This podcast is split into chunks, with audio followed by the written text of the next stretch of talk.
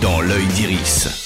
Bonjour à toutes et à tous. Chaque semaine dans l'œil d'Iris, on parle des films à voir ou revoir au cinéma ou depuis votre canapé. Aujourd'hui, Donjons et Dragons, l'honneur des voleurs et Salade grecque. Et on commence par cette série Netflix, la suite de l'auberge espagnole, des poupées russes et de casse-tête chinois qui avait fait de Romain Duris et du programme Erasmus des superstars. Cette fois-ci, Tom et Mia, les enfants de Xavier et Wendy pour ceux qui ont vu la trilogie, se retrouvent à Athènes où ils ont hérité d'un immeuble dont ils ignoraient l'existence. Ça serait cool si tu restais ici avec nous.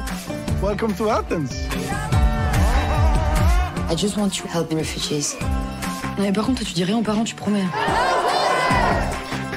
Je sais même pas comment je pourrais leur expliquer un truc pareil.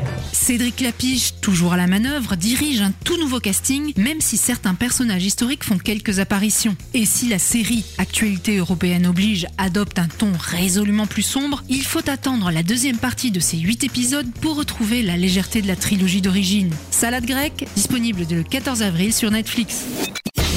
Direction les salles obscures pour l'adaptation du jeu culte Donjons et Dragons. Et si vous n'y avez jamais joué, pas de panique, ça ne vous empêchera pas de comprendre, voire d'apprécier ce film d'héroïque fantasy franchement marrant. L'histoire d'une bande de voleurs dont un larcin a permis de libérer la plus grande force maléfique que le monde ait connue. Cette bande de bras cassés va tout faire pour réparer son erreur.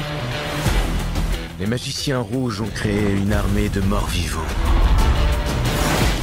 Ça a l'air sympa. Bien au contraire, Bah oui, je sais, je faisais de l'ironie. je vois l'ironie comme une lame destinée à couper le bras qui la tient. Toi, tu dois pas rigoler souvent. Casting de stars, action, joli sous-texte sur la parentalité et humour pince sans rire, le cahier des charges est rempli pour Donjons et Dragons l'honneur des voleurs. La promesse d'un bon moment pour les amateurs du genre et même les autres. Dans l'œil d'Iris, c'est fini pour aujourd'hui. Rendez-vous mercredi prochain pour d'autres conseils ciné. Oui, FM.